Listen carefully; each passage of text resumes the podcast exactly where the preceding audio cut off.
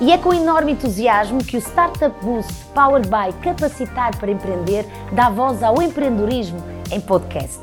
As Boost Talks vão, por um lado, passar conhecimento sobre as mais diversas oportunidades de negócio, mas também, através de verdadeiros mentores e de histórias muito inspiradoras, capacitar e incentivar os estudantes, os jovens empreendedores e as startups a desenvolverem e a prosperarem no seu próprio projeto. O que nós prometemos é que estas conversas vão ser o boost que tu precisas.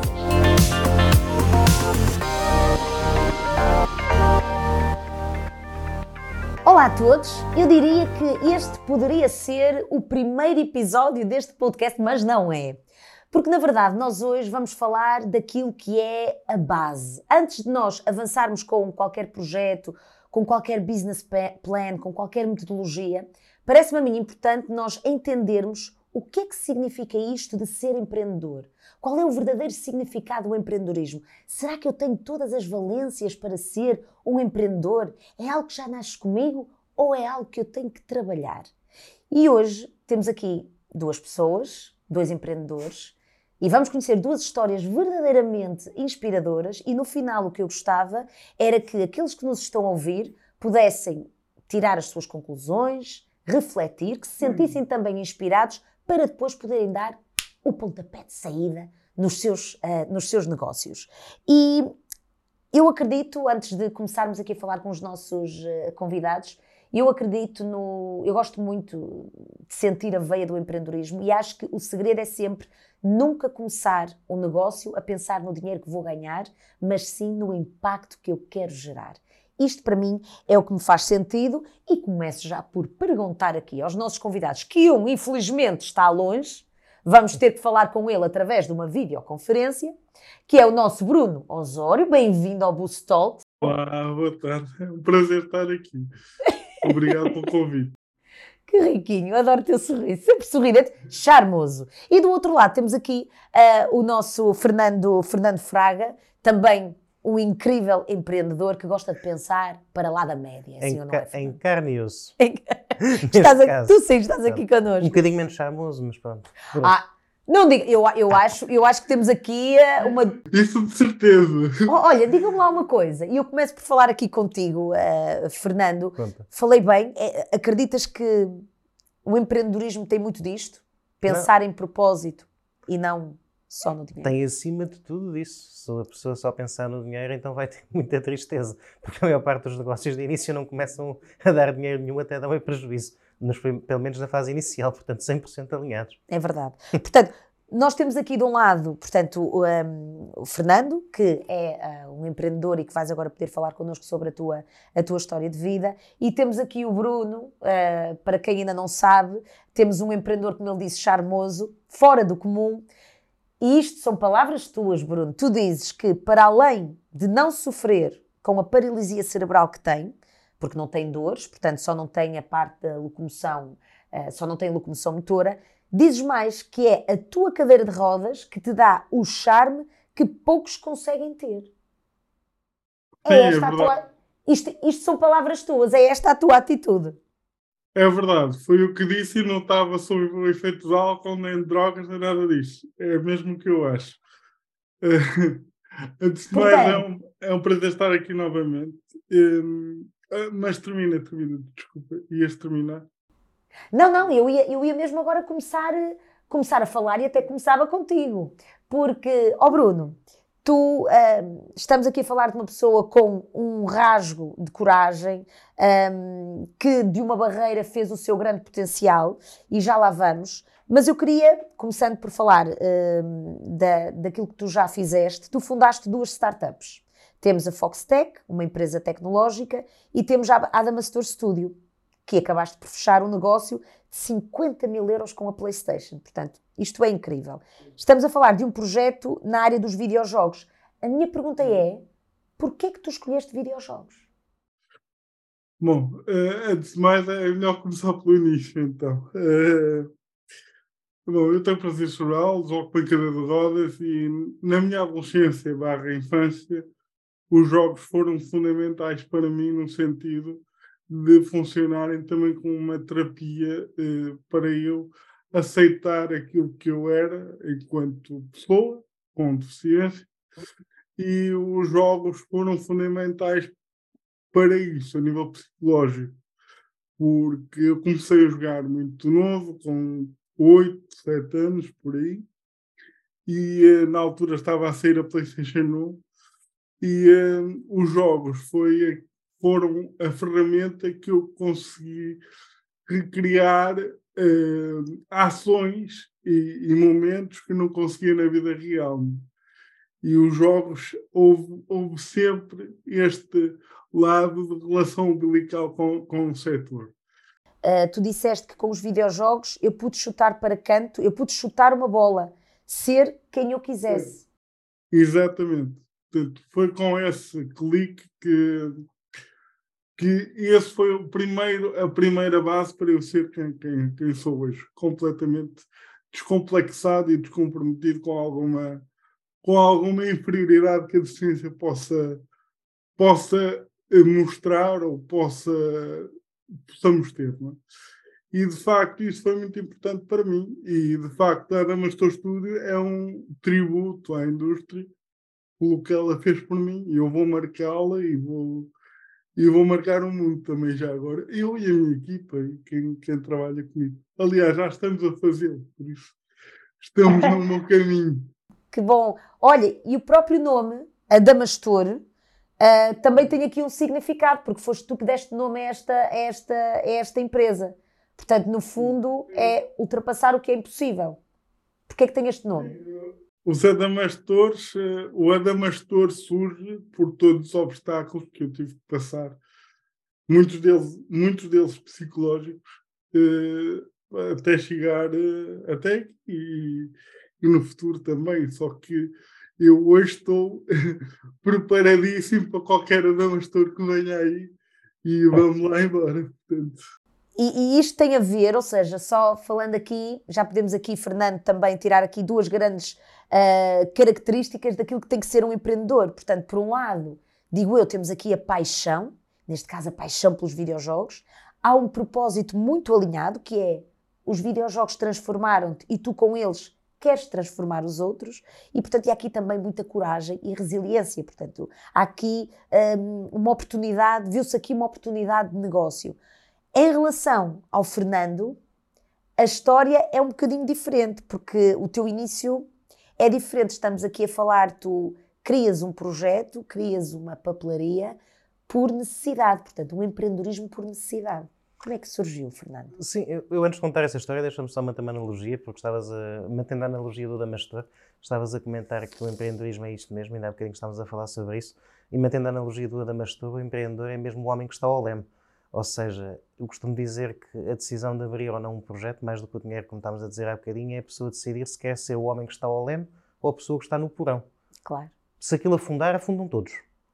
A diferença é se sou eu que estou a comandar o navio ou se alguém está a comandar e eu nem vejo o que vem aí, a onda que vem aí. Portanto, isto mantendo a analogia do Damastor, certo, certo. acho que fazia sentido assim, que certo, só complementar. E faz, e faz todo o sentido. E, e, aliás, e é nessa linha de seguimento também que reflete um bocadinho aquilo que é, uh, como é que começou uh, o, teu, o teu caminho. Sim, o meu caso é diferente. Eu sou filho de pais divorciados, eu a determinada altura já tinha feito algumas coisas na vida, mas assim, o maior projeto, mesmo em negócio, uh, foi na altura da faculdade, porque eu sou filho de pais divorciados, pá, processo complicado, pensão de processos com pensão de alimentos de filhos maiores em tribunal, depois em tribunal as coisas levam muito tempo a resolver-se, e a determinado ponto na faculdade fiquei mesmo sem dinheiro para pagar as propinas, aquilo começou a ficar um bocadinho mais complicado, e comecei a pensar em procurar um part-time. Mas estamos a falar numa altura pós-crise económica, o país ainda não estava a recuperar ao ritmo como. Bem, hoje em dia também já não está, porque já tivemos outra. Mas como teve até aqui há pouco tempo, ainda não estava a recuperar assim tanto. Eu, na altura estava, eu conto muitas vezes esta história, estava na faculdade até mais tarde a estudar, a minha caneta arrebentou e eu virei-me e tive aquela reação normal dos alunos: é pá, incrível, como é que uma faculdade com 8 mil alunos não tem a porcaria de uma papelaria onde se possa comprar uma caneta? Mas e aí é que te surge a ideia? Não, aquilo foi um bocadinho no sentido: olha, está bem, estou para aqui a reclamar, eu tenho mas é que estudar, que amanhã tenho que ir à procura do part-time. Ah, tá, como é que eu vou arranjar o part-time? Meu padrasto está há não sei quantos meses à procura de emprego, ele na altura tinha sido apanhado naqueles processos de nacionalização dos bancos, estava sem, também sem trabalhar, está há não sei quantos meses à procura de emprego, não arranja. Ah, está bem. mais dia menos dia, a minha mãe está numa empresa ligada à construção civil, também a coisa vai correr mal. Como é que vou agora arranjar um part-time assim tão depressa? E aquilo deu ali o clique de, ok, peraí, se calhar abro eu, abrimos nós a papelaria, eu fico aqui com o part-time, venho para trabalhar para aqui quando a faculdade termina, portanto faço um turno até à meia-noite, para aproveitar para servir os alunos à noite, o meu padrasto fica durante o dia, e entretanto isto começa a ganhar folga financeira, quando a minha mãe, entretanto, sair da empresa onde está, também já consegue vir para cá também. E pronto, e abrimos, e lá está. Mas estás a falar, eh, estás a falar aqui de uma forma muito interessante, porque há aqui um pragmatismo, portanto, eu precisava de ganhar algum dinheiro, e então vi aqui uma oportunidade, vamos criar uma papelaria. Eu costumo dizer que acabei a pagar grande parte das contas a vender cadernos de exame igual aos meus colegas. Exato. Ah, é mas, o que é. Mas, é, mas aquilo que é curioso é, tu montas este, este é, crias esta papelaria, mas parece uma coisa fácil, mas isto é um processo. Porque tu tiveste aqui, enfrentaste diversas adversidades e eu, o que te valeu foi a resiliência. Eu era de Engenharia Química, tinha tido uma cadeira de gestão de empresas em que tinha tido 12, ou qualquer coisa assim do género, portanto não foi, literalmente, não era a coisa mais óbvia do mundo. Depois terminei a licenciatura em Engenharia Química, mas uh, sim, não, não é linear o processo de não estou a fazer nada, vou abrir, uma, uma, vou abrir um negócio, implica a pessoa passar por uma série de processos mesmo mentais para conseguir perceber que é mesmo aquilo que quer fazer. Eh, principalmente quando já se abriu um. Eu costumo dizer que quando sabe o primeiro, a pessoa ainda não sabe muito bem o que é que vai, portanto, vai um bocadinho no desconhecido e depois descobre, passado uns meses, uh, tudo aquilo que deveria ter sabido. Que foi, no, exato. Foi, foi o meu caso na papelaria. Depois, quando a pessoa já abriu um e sabe todas as dificuldades que abrir um negócio e que acarretam, ainda fica mais, ainda ganha mais resistência. Deveria ser mais fácil, mas eu acho que às vezes é mais difícil abrir o segundo do que abrir o primeiro, porque no primeiro a pessoa ainda está no desconhecido, não sabe muito bem o que é que vem aí. Depois já sabe tudo o que pode correr mal e às tantas ainda se torna mais complicado. Claro, mas tu criaste, tu criaste este projeto no fundo para poderes continuar a estudar. Sim. O que tu não estavas claro. à espera é que aquilo que este projeto te deu, esta papelaria, todas as adversidades que tu passaste, isso permitiu-te encontrar o teu propósito, que é aquilo que tu fazes hoje. Sim, epá, quer dizer, a história continua. Eu depois, entretanto, quando a papelaria já estava aberta, aquilo já estava, já tinha, já estava a estabilizar, já tínhamos passado aquela fase de travessia do deserto inicial. Lá está, espera, é. vamos recuar. Okay. A travessia do deserto. a travessia do deserto, que eu acho que é muito isto, que às vezes os empreendedores se podem esquecer.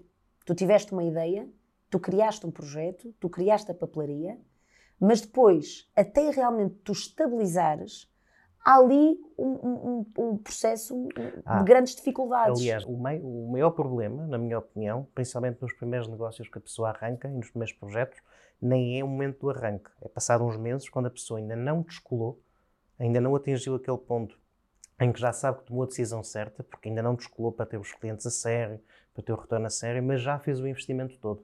Já fez o investimento emocional, já fez o investimento financeiro, já gastou tudo naquilo. Então está naquele ponto em que não sabe, ainda não sabe se a coisa vai correr bem ou não. Esse é o maior ponto, é o ponto mais, mais crítico. É esta resistência, esta capacidade de resiliência de, nesse ponto, em que a pessoa já investiu tudo e ainda não sabe se vai resultar, não voltar atrás. Porque muitas das vezes não chega a resultar porque a pessoa não lhe dá tempo. Claro. E ao Bruno, aqui uh, é preciso aqui alguma resiliência, porque no teu projeto, no Adamastor, no Adamastor Studio, tu és conhecido por seres um resiliente que não desiste e que mesmo quando tudo parece que vai desabar, tu continuas sempre à procura da pessoa que vai ter que investir no teu projeto. Sim, sim. Ou seja, uh, onde é que tu vais resgatar aqui uh, essa resiliência e essa segurança? O que é que te faz não desistir? E eu, eu acho que há aqui um motor que todos devíamos ter, não só os empreendedores, mas há aqui um motor do sonho, não é? Quando nós temos um sonho e acreditamos nele, eh, se formos resilientes e se o sonho for eh, suficientemente forte para nos guiar, nós não desistimos. Um, e, e deixa-me aqui provocar aqui o Fernando um bocadinho. Aqui não é só incerteza no início do, do negócio, é uma dose de loucura. É uma dose de loucura, porque nós até nem sabemos muito bem quando é que vamos mas vamos, é isto e vamos. Nós somos loucos no início, não é? E depois, quando, quando a coisa começa a arrancar, mas não descola, aí é que, aí é, É. Que, vem, aí é que vem um bocado o desespero. Mas, Mas concordas comigo que esse é um momento, é dos momentos mais complicados. É quando a pessoa ainda não sabe que vai descolar, ah, já está tudo Já está mas ainda não arrancou. é isso, é isso. Há, há aqui uma, uma pergunta. Estávamos aqui a falar da loucura. Eu acho isto muito interessante. Porque a loucura do Bruno, ele já sabia claramente que queria criar algo para mudar a vida dos outros. Mas no teu Uhum. caso, tu querias criar um negócio por uma questão também de sobrevivência. Sim. Não é? Como é que é? Qual é a diferença da loucura dele para a loucura que tu tinhas nessa altura? Porque é um empreendedorismo teu por uma necessidade. Hoje não é, já lá Não. vamos. Mas hum, ele fala aqui desta paixão e desta loucura. Tu tinhas isso? Numa fase inicial, não, mas eu acho que a pessoa depois ganha a paixão. Se não se apaixonar, entretanto, pelo processo, a coisa também não vai resultar. Portanto, numa fase inicial era mera sobrevivência. Ok, existe uma necessidade identificada, Eu preciso pagar as eu propinas. preciso pagar as propinas, tenho que arranjar aqui uma solução para a coisa. Há a hipótese de arrancar com a papelaria, bora lá. Mas, entanto, a pessoa ganha paixão por aquilo que está a fazer. Mas espera, O plano e o que é que te inicial. apaixonava? O que é que, o que é que te apaixonava? Era, era o negócio em si ou era mais esta parte do empreendedorismo? Não, eu acho que é a pica de estar a aprender uma coisa nova, sabes? Acho, e isso é um bocado transversal, independentemente de ser ou não, de ser ou não uma papelaria. É a pica da pessoa estar a conseguir descobrir um novo, descobrir uma nova realidade, um novo mercado, uma coisa que não conhecia e conseguir garantir, encaixar as peças e garantir que ela passa a funcionar. É isso que um empreendedor tem que ter, É. pica. E saiu como tu É. querias. E saiu, e, e no teu caso, Mais ou menos, umas coisas saíram como eu queria, outras coisas saíram um bocado ao lado. Outras saíram melhor do que eu queria. claro, mas quando eu É digo que impossível. queria, atingiste ali uma estabilidade Sim. ah, que te permitiu, ou seja, o que é que esta papelaria que hoje existe e está na, na Na faculdade. FCT passa publicidade, papelaria solução, se alguém quiser lá passar. Exatamente, aliás, está lá.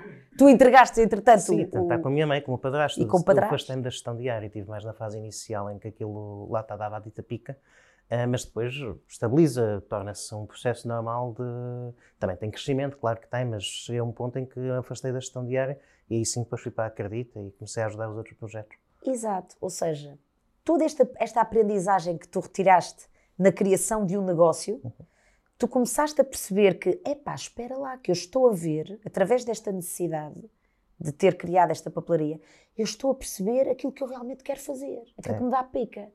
E o que é que te dá pica? Que é o que tu fazes hoje. é ajudar os projetos, que é os projetos a eles próprios terem impacto. Eu, eu costumo dizer isto muitas vezes e é verdade. Sabes que eu entrei em Engenharia Química porque eu queria mudar o mundo, queria fazer investigação científica e achava que era assim que se mudava o mundo, era descobrir aquela coisa que ia mudar o mundo todo, um dia num laboratório e ia ter um impacto brutal. E depois, ainda antes de abrir a papelaria, fui para um laboratório, ofereci-me para ir trabalhar de borla para que qualquer laboratório me aceitassem, só que era poder contribuir e sentir que estava de alguma forma a ter impacto e percebi que aquilo era verdade, mas demorava muito tempo. Entretanto, abri a papelaria porque fiquei, porque tinha que abrir, tinha que abrir mesmo, e era uma necessidade.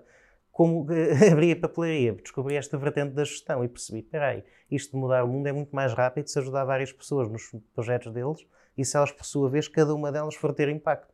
Nós às vezes achamos que estamos a fazer as coisas e não estamos alinhados no nosso propósito, e depois, mais à frente, nós vamos juntando as peças É. e percebemos que aquilo que nos custou no início foi importante para nós chegarmos àquilo que nós realmente queremos fazer no nosso futuro. Não é, Bruno? Até porque isto está tudo interligado, não é? Eu acho que todas as aprendizagens que se têm ao longo do processo vão nos ser úteis eh, em tudo. Quer dizer, eu, eu hoje não cometo erros que não acontecem porque eu sei que são erros, porque os cometi no início, não é? Portanto, isso é, é um processo longo, mas está tudo interligado. Tu até dizes, temos de fracassar porque o fracasso é a escola do sucesso. Exatamente. Eu, se fracassar, eu estou mais perto de ter sucesso do que, do que se não fracassar, não é? Isto também é uma questão cultural, há uma- é uma questão cultural. Nós em Portugal e na Europa de uma forma geral há uma expressão que eu Sim. gosto muito que diz que nos Estados Unidos fracassar é currículo e na Europa é cadastro. Sim, mas É, isso já há muito tempo que nos Estados Unidos é currículo, não é? Pois é, mas é uma questão cultural, porque de facto é currículo, não é cadastro. Exatamente, mas é verdade. Achas que em Portugal ainda há muito esta. hum, Estas pessoas têm medo de errar aqui porque sentem que não podem errar. Esta é uma questão cultural. Olha, há tanto medo, há, há, menos. Atenção, as coisas estão melhores do que estavam há 10 anos, vamos dizer assim, ou há, mesmo do que há 6 ou há 7. Ok? Mas há tanto medo que eu posso dizer que aqui há, se calhar, uns 3, 4 anos, tentei montar um, um evento que era o Second Chance Day, em que lá, literalmente o princípio era um bocadinho como um outro evento que existe, que são os Fuck Up Nights, em que basicamente as pessoas vão contar a história de ter falhado, mas era juntar tudo num congresso tipo TEDx, literalmente para discutir a, as histórias de quem tentou, não resultou e avançou. E acabámos a cancelar o evento, não por falta de público, mas por falta de oradores. Sim, sim. Relativamente a este tópico, só uma coisa muito rápida. E não sei, Fernando, se tu sentiste isso, mas eu senti. E hoje não tanto, porque as coisas estão a correr bem. Mas eu, quando, quando comecei e, e disse que queria ser empreendedor ou empresário, as pessoas diziam que eu era maluco e não sei o quê. Porque quando eu comecei, há mais ou menos, ok, estou nada, mas estou há cinco anos, mas eu há oito comecei a falar de empreendedorismo. As pessoas tinham medo e achavam que eu iria falhar, iria cair, etc.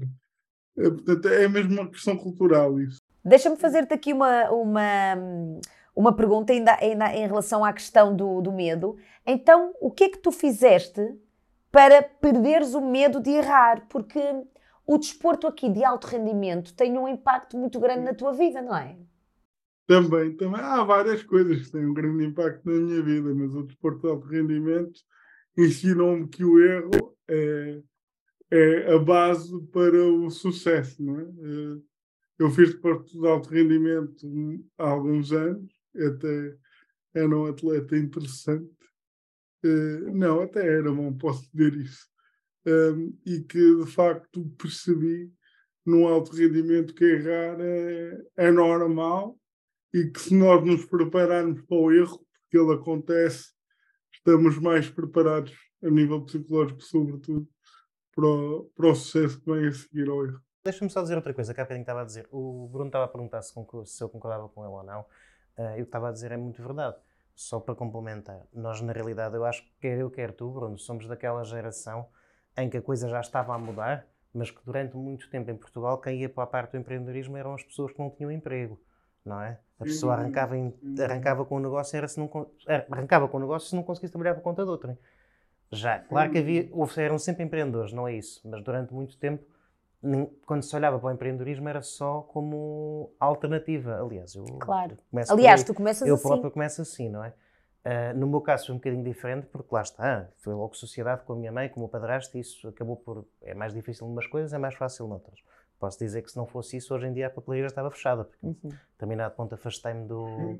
Afastei-me da gestão e se eles não tivessem lá, se a minha mãe não tivesse pegado, se o meu padrasto estivesse lá, se não tivessem pegado, a coisa não, nunca na vida hoje em dia ainda estaria aberta, não é? Claro, mas... aqui também a importância, nós temos uma ideia, mas também temos claro. uma equipa multidisciplinar que saiba fazer claro. as coisas que nós não sabemos fazer, mas que é importante para o negócio Sim, vingar. Claro. Bem, eu no caso da papelaria, que a minha mãe, que é o meu padrasto, ficaram logo, o meu irmão foi mais tarde, a minha namorada na altura, que hoje em dia a minha esposa também lá passou, mas isto foi, claro. foi toda a gente.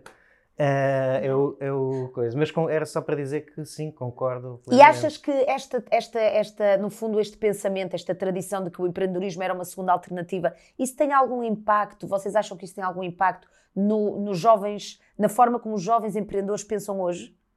Não, uh, eu acho. Temos hoje, cada vez mais empreendedores?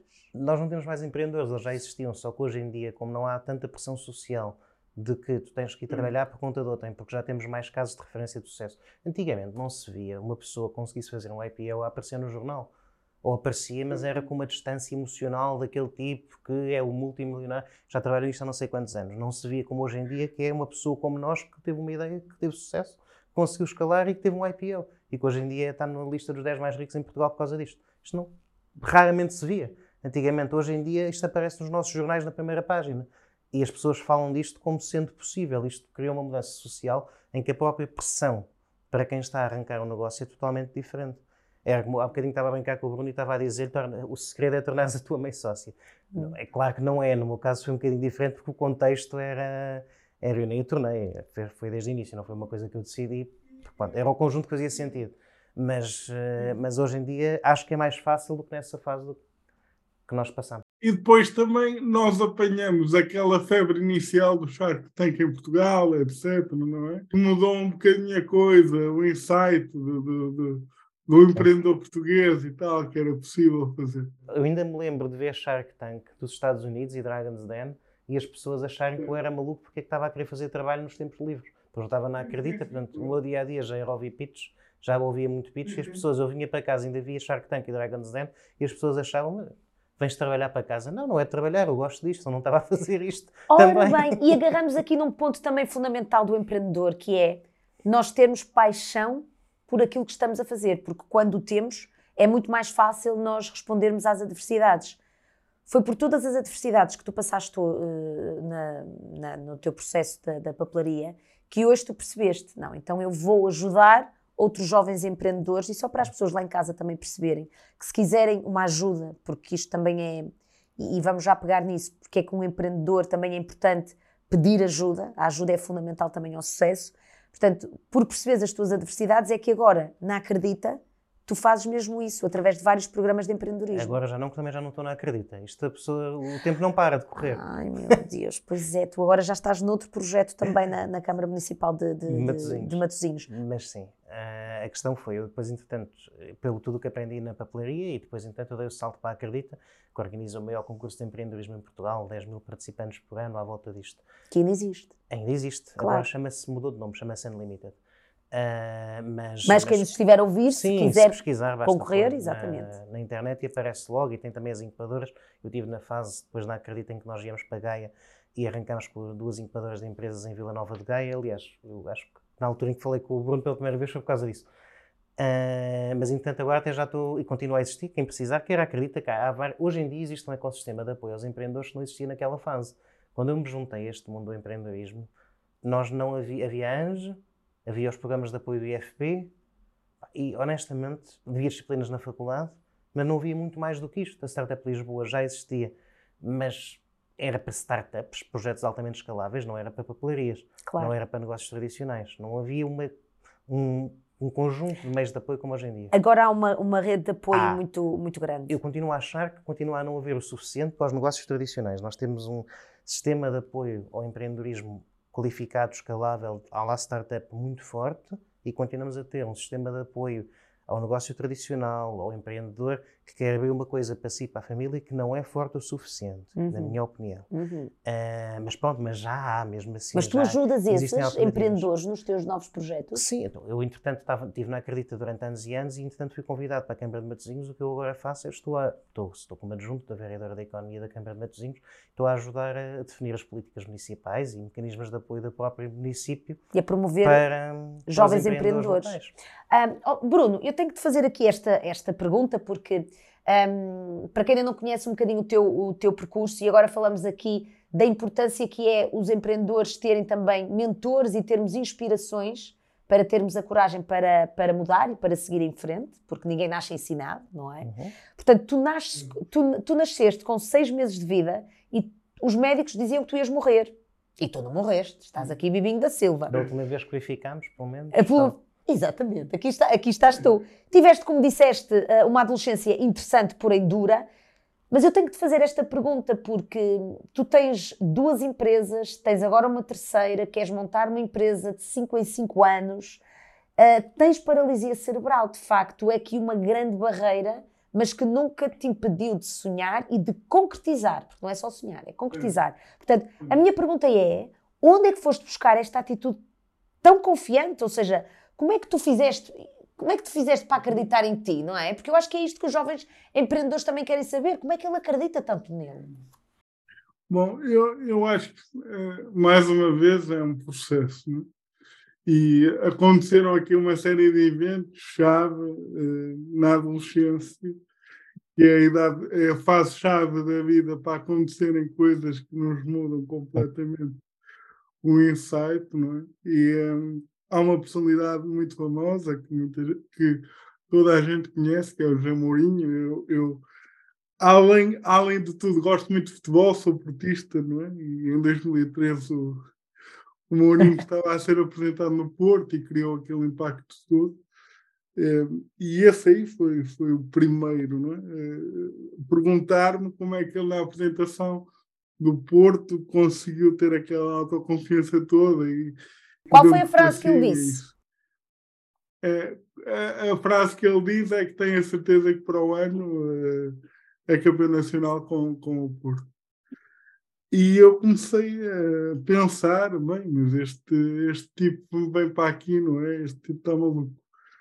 Mas aquilo mexeu comigo, não é? E a partir daí foi.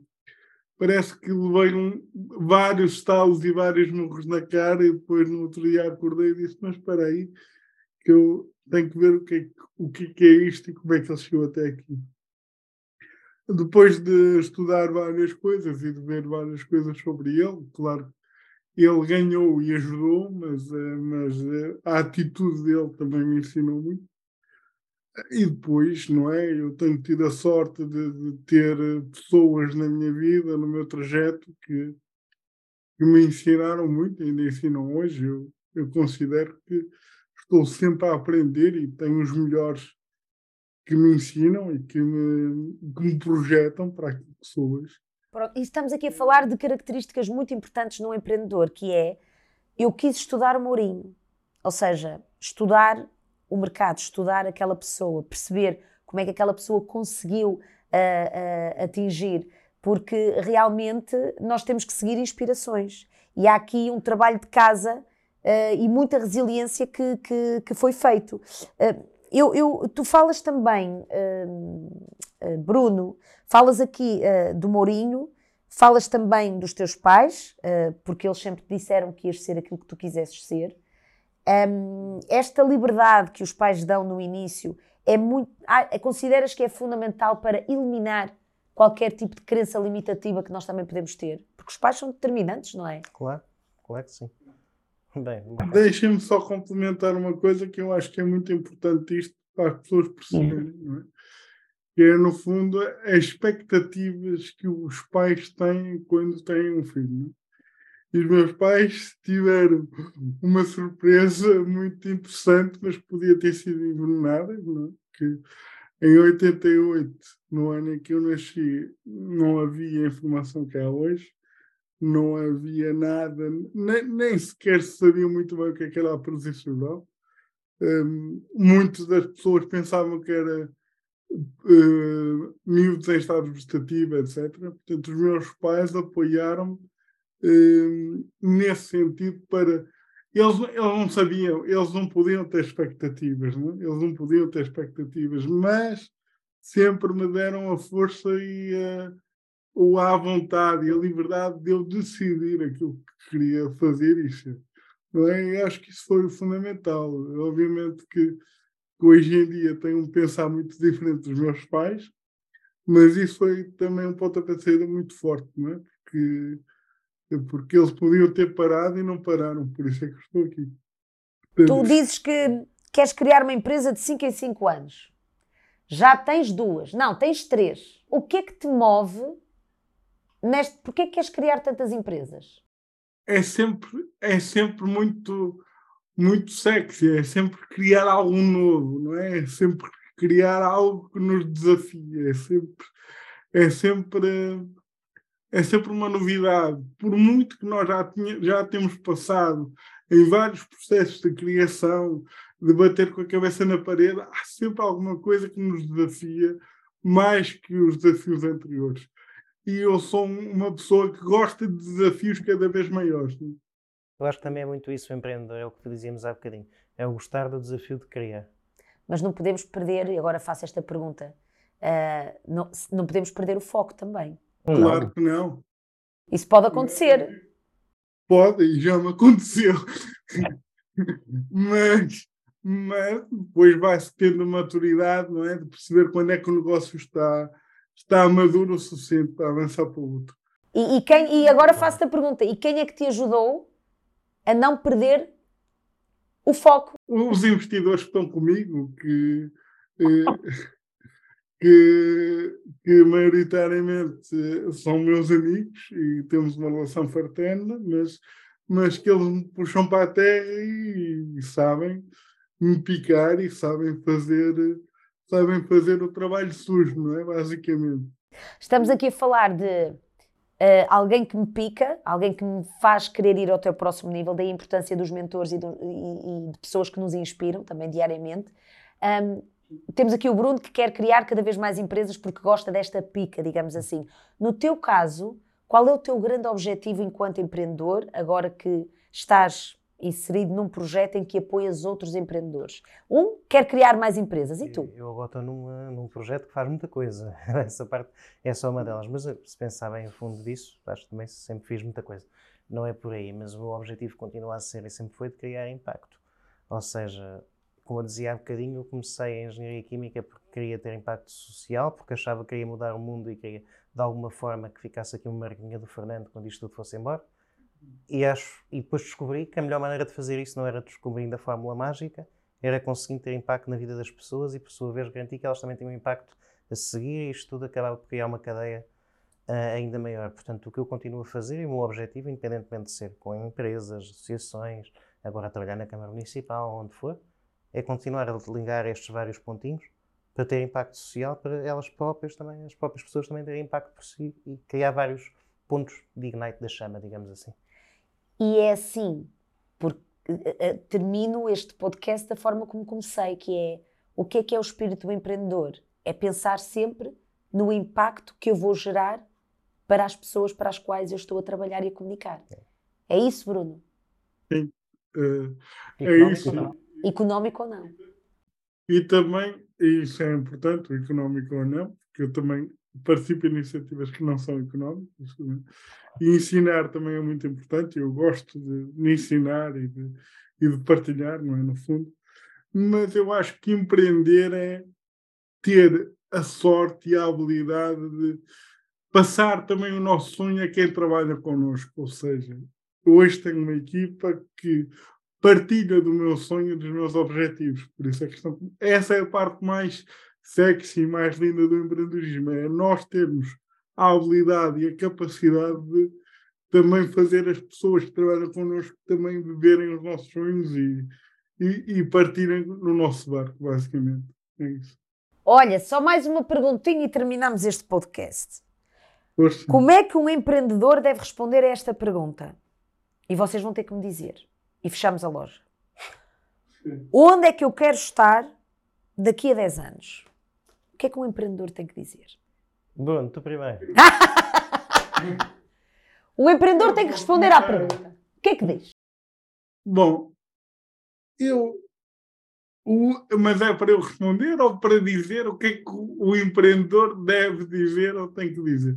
O que é que o empreendedor deve dizer, que na verdade também é aquilo que tu acreditas, para as pessoas que é. nos estão a ouvir lá em casa para saber se tem ou não a veia do empreendedor, o espírito do empreendedor? Eu acho que. Onde é que eu quero estar daqui a 10 anos? Isso é uma pergunta muito fácil de responder. Eu quero estar nos Estados Unidos e quero ser uma das, das maiores empresas e mais importantes do setor. Isso é o que eu quero estar daqui a 10 anos ou até menos. Agora, o que é que o empreendedor deve responder? Eu acho que o empreendedor deve ter uma visão muito bem estruturada e muito bem planeada daquilo que quer fazer. Não é, não é daquilo que deve ser, é daquilo que quer fazer e não ter medo de puxar lá para cima. Por isso é que é empreendedor e não é, com todo o respeito, outra profissão qualquer. Nós podemos puxar para cima o nosso objetivo e o nosso sonho. Agora, é preciso ter uma visão muito clara e é preciso ter uma, uma capacidade de resiliência muito grande. Mas é, é isso é que a visão é muito importante. Eu vou responder de uma forma um bocadinho mais filosófica. Diz lá. Onde é que o empreendedor deve estar daqui a 10 anos? Acho que a resposta que qualquer um, se quer ser empreendedor, tem que responder a isso é não no mesmo sítio. Muito bem. Porque a verdadeira diferença entre o empreendedor e os outros é que quem tem o espírito empreendedor não aceita daqui a 10 anos estar onde está agora. Pode, até pode correr mal e estar mais abaixo. E depois, passado 15, afinal já correu bem e está outra vez acima. Não interessa, mas não está no mesmo sítio, porque não vai conseguir. Claro. E quem não, não tem o espírito empreendedor aceita continuar sempre na mesma posição. Não é na mesma posição. É a não sair da zona de conforto. Não sair daquela zona. Abraçar a mudança e levá-la com leveza. Meus Eu- queridos amigos, diz Eu chutei para o Bruno porque estava a tentar perceber como é que eu conseguia transmitir este sentimento em poucas palavras. Olha, isto também é uma veia, é uma veia do empreendedor, que é saber escutar para depois dar a resposta mais certeira.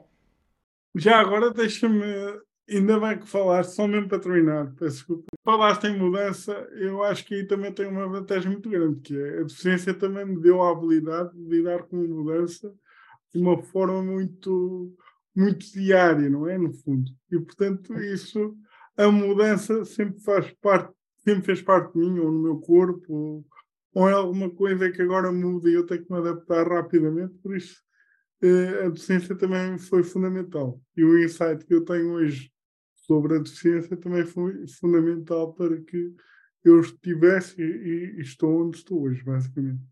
E tudo tem uma razão para acontecer. É? E eu acredito muito que nada acontece por acaso e as coisas que nos acontecem na vida, depois, mais lá à frente, nós vamos juntar todas as peças. Portanto, É. os empreendedores que sejam consistentes, apaixonados, focados e disciplinados e muito, com uma boa dose de loucura. E acabamos esta conversa que foi um grande gosto. Muito obrigada, Bruno. Muito obrigada. Muito obrigada, Fernando. E até uma Obrigado. próxima. Startup Boost, powered by Capacitar para Empreender, é promovido pelo IAPMEI, projeto cofinanciado pelo Compete 2020, Portugal 2020 e União Europeia através do Fundo Social Europeu, com a colaboração da Unimagem e da Draft Media Agency.